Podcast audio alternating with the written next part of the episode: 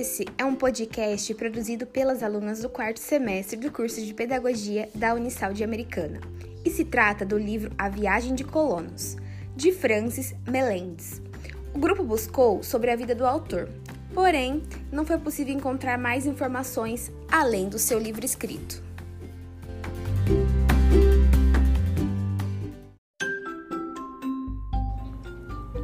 A Viagem de Colonos uma grande aventura narrada.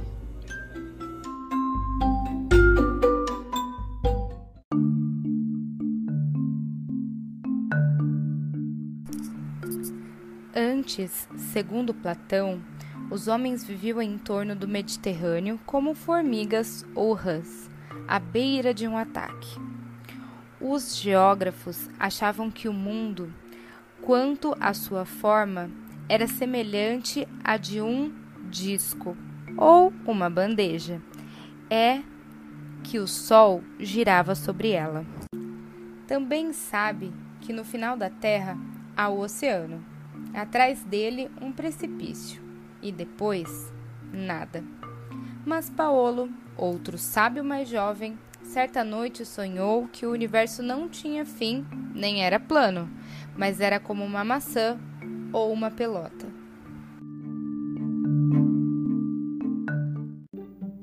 Mas você sabe o que é um geógrafo? Um geógrafo é um sábio barbudo que sabe onde ficam os mares, os rios, as montanhas e os desertos.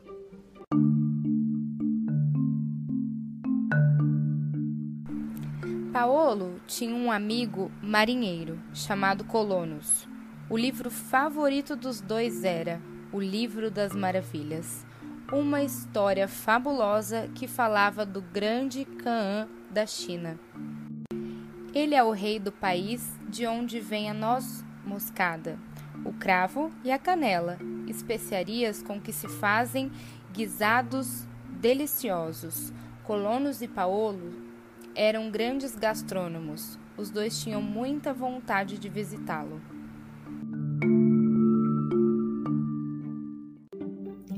Mas a Índia e a China ficavam muito longe, nada menos do que o extremo Oriente.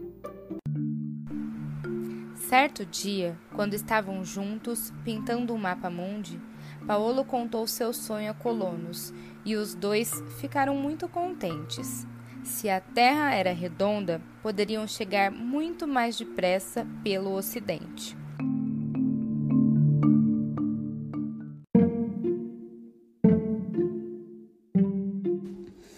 Pessoas não acreditavam naquelas loucuras, antes riam e zombavam delas. Como estaríamos de pé nelas sem cair? Uma maçã? Que bobo! Muita gente achava que ele ia cair no precipício do fim do mundo e ser devorado por um monstro.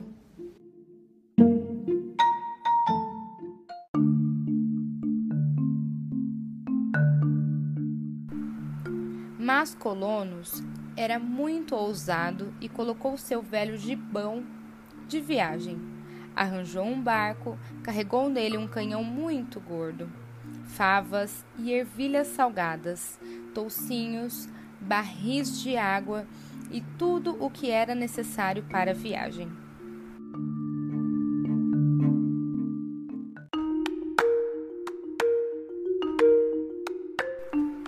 Passaram pela ilha de Lancelote de Maloxilo e as outras afortunadas. Muitos homens choraram e suspiraram a perder de vista aquelas rochas marinhas, a última terra conhecida. Temiam não vê-la mais. Navegavam para o poente, vendo apenas céu cinzento e água. Sondaram com duzentas braças de corda e não encontraram o fundo, só o abismo. Ficaram muito aflitos.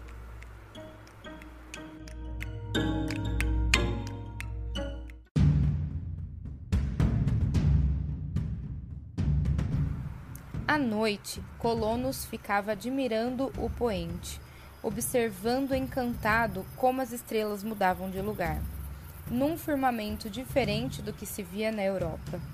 só se ouvia a respiração ritmada das ondas. De repente, viram cair do céu um maravilhoso buquê de fogo no mar, deixando as pessoas boquiabertas, desatinadas e desconfiadas. O barco era pequeno e forte, mas fazia água, porque ia sendo devorado por fora por um bichinho que vive no oceano. O bichinho comia, comia e ia furando todo o casco. Se não chegassem logo à Índia, iam acabar afundando. Mas colonos tinha esperança muito certa de encontrar terra. A verdade é que não dava para ver a Índia em lugar nenhum. Só se viam criaturas estranhas. Viram uns pássaros que não fazem ninho porque não têm patas. Mas a fêmea põe e choca seu ovo nas costas do marido, no meio do mar. Viram três sereias que saíram da água, mas não eram tão bonitas como dizem. Eram muito feias, tinham bigodes compridos e não tinham cara de mulher de jeito nenhum.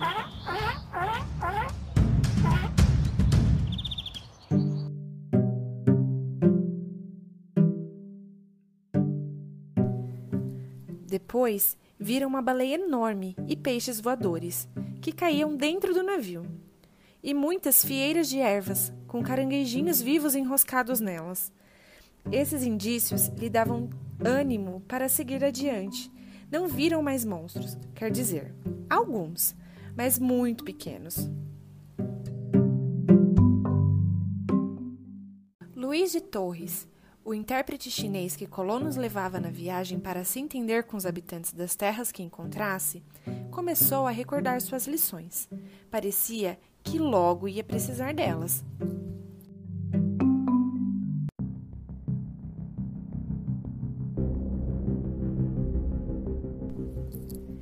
Nesse momento, começou um temporal impressionante.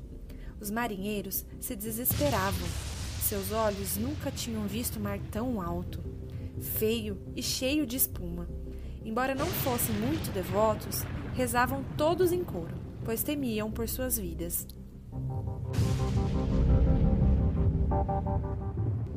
No meio da escuridão da tempestade, viram o chamado fogo de Santelmo.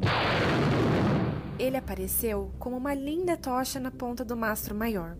Os navegantes acreditam que nas tempestades onde ele aparece, ninguém corre perigo. E assim foi, pois de madrugada o temporal se acalmou.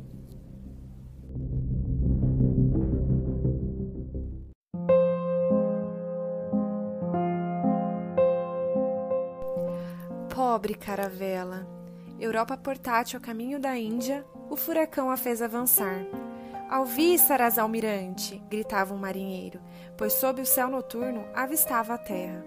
Então, as Índias a poente, coisa assombrosa de que ninguém sabia, e ninguém acreditaria se não visse. A água era tão clara que a vista chegava às areias e aos corais do fundo.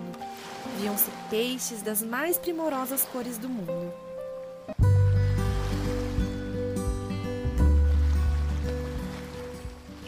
Desembarcamos numa praia muito branca e semeada de nácares. O aroma do ar era tão suave que parecia estarmos em meio às rosas delicadas. Tudo era tão belo que imaginávamos estar no paraíso terrestre.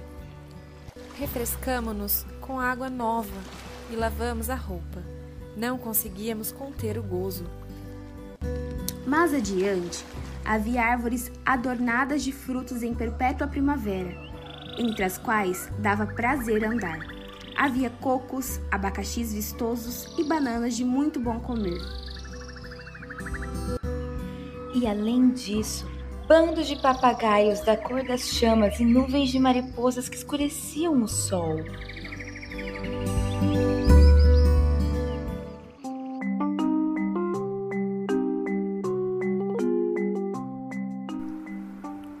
Uma coisa era incrível e todos nós tentávamos entendê-la.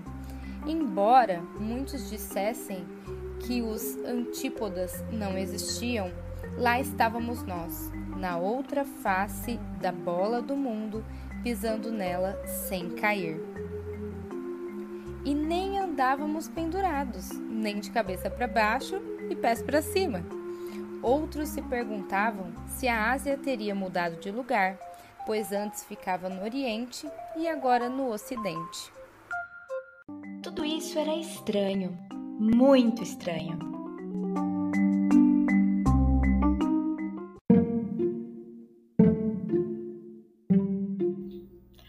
Colonos disse: Sem dúvida, aqui deve ser a China, o país onde Alexandre o Grande quis chegar. Mas um grumete refletiu: Só que não estou vendo elefantes. Se não há elefantes, não estamos na China. Não sei onde estamos, mas é outro lugar. Em meio àquele verdor, apareceu um índio muito fleumático. Levantou o dedo, com certeza para dizer que achava que tínhamos descido do céu para ver a terra. Também perguntou o que era aquele barco e como fazíamos para viajar nas costas dele. Pelo que entendemos, o índio imaginava que as chalupas amarradas ao seu lado fossem os filhos da nau, que iam seguindo a mãe e que ela os amamentava. Suas armas são flechas com dentes de peixe na ponta. Sua carne é avermelhada como juba de leão. Não tem penugem nem pelos no corpo, a não ser na cabeça, formando cabeleiras lisas e pretas. Depois vieram muitas pessoas com a pele cor de cobre, com o rosto e os traços muito diferentes dos nossos. Todos nos rodeavam, muito impressionados em nos ver. Com certeza porque andávamos vestidos e tínhamos fisionomias muito diferentes das suas. Eles andam pintados de muitas cores para o sol não lhes fazer mal.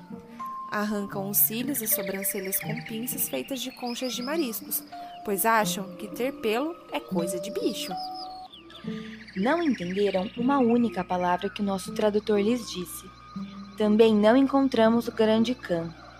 Ali não devia ser a China, eles pensaram.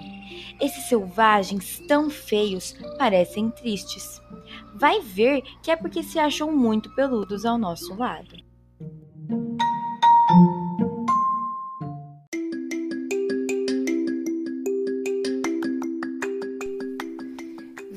Tão confusos, tentaram nos alegrar.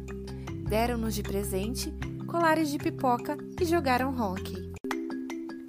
Sempre dando risada, que é o idioma universal, todos nós comemos juntos, homens vermelhos e homens brancos. Dançaram numa roda grande e depois nos tiraram para dançar com eles.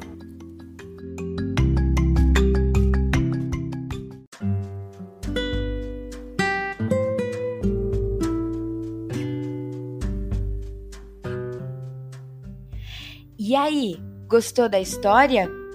Então me diz uma coisa, eu vou te fazer algumas perguntas. Você acredita que naquela época as pessoas realmente acreditavam que a Terra era plana e que se você chegasse no final dela, você cairia num abismo? Pois é, ainda bem que a ciência nos mostrou que a Terra é redonda. Me diz outra coisa. Você acha que a colonização foi mesmo daquele jeito? Bem pacífica?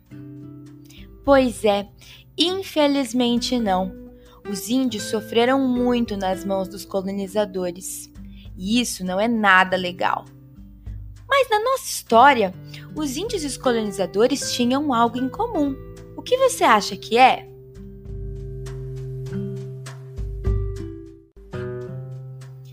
É isso aí.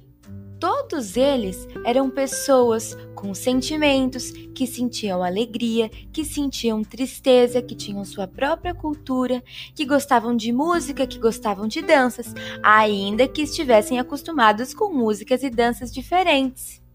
Não seria muito legal se, como na nossa história, todos se respeitassem e entendessem que não existe feio e nem bonito, mas na verdade existe apenas coisas diferentes, pessoas diferentes que vieram de culturas diferentes?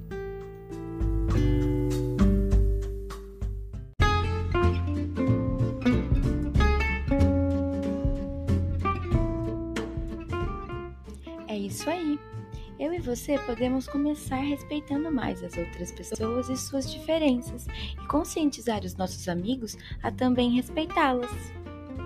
Até a próxima!